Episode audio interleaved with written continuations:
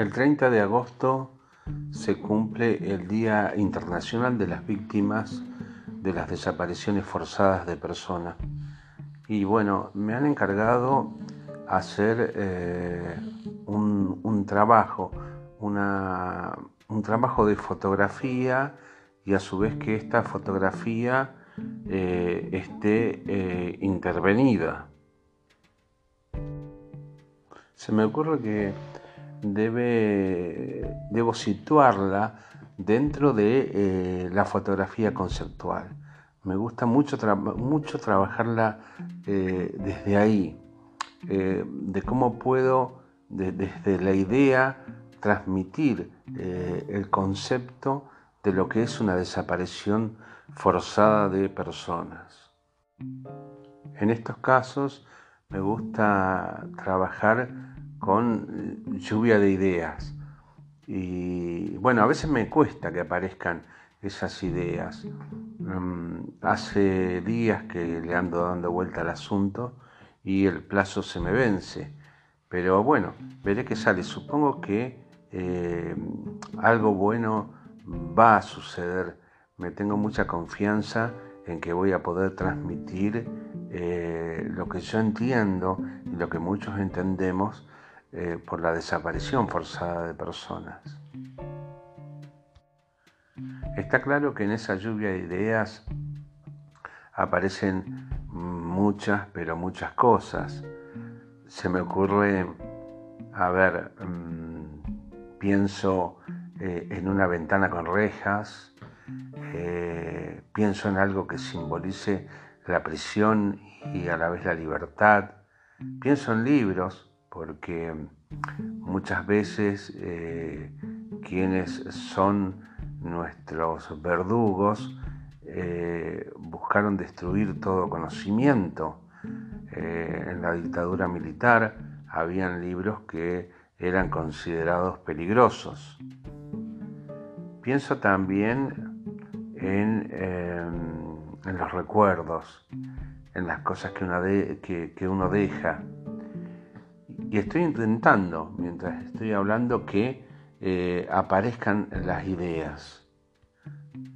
También eh, la desaparición forzada de personas eh, no solamente se da en las dictaduras militares, ha sucedido a lo largo de la historia en muchos gobiernos democráticos. Eh, esos gobiernos democráticos eh, tienen eh, una democracia formal. me acuerdo mucho en mis diálogos con Norman Brisky, hablábamos mucho de democracia formal y de democracia real y me parece que Argentina ha hecho muy bien muchísimas cosas y le faltaría dar un empujoncito más para mejorar su calidad eh, democrática. Ahí eh, me parece que mientras estoy hablando eh, está por venir el, concepto que yo quiero clarificar. Esa lluvia de ideas siento como si fuera un espíritu que está apareciendo en mí.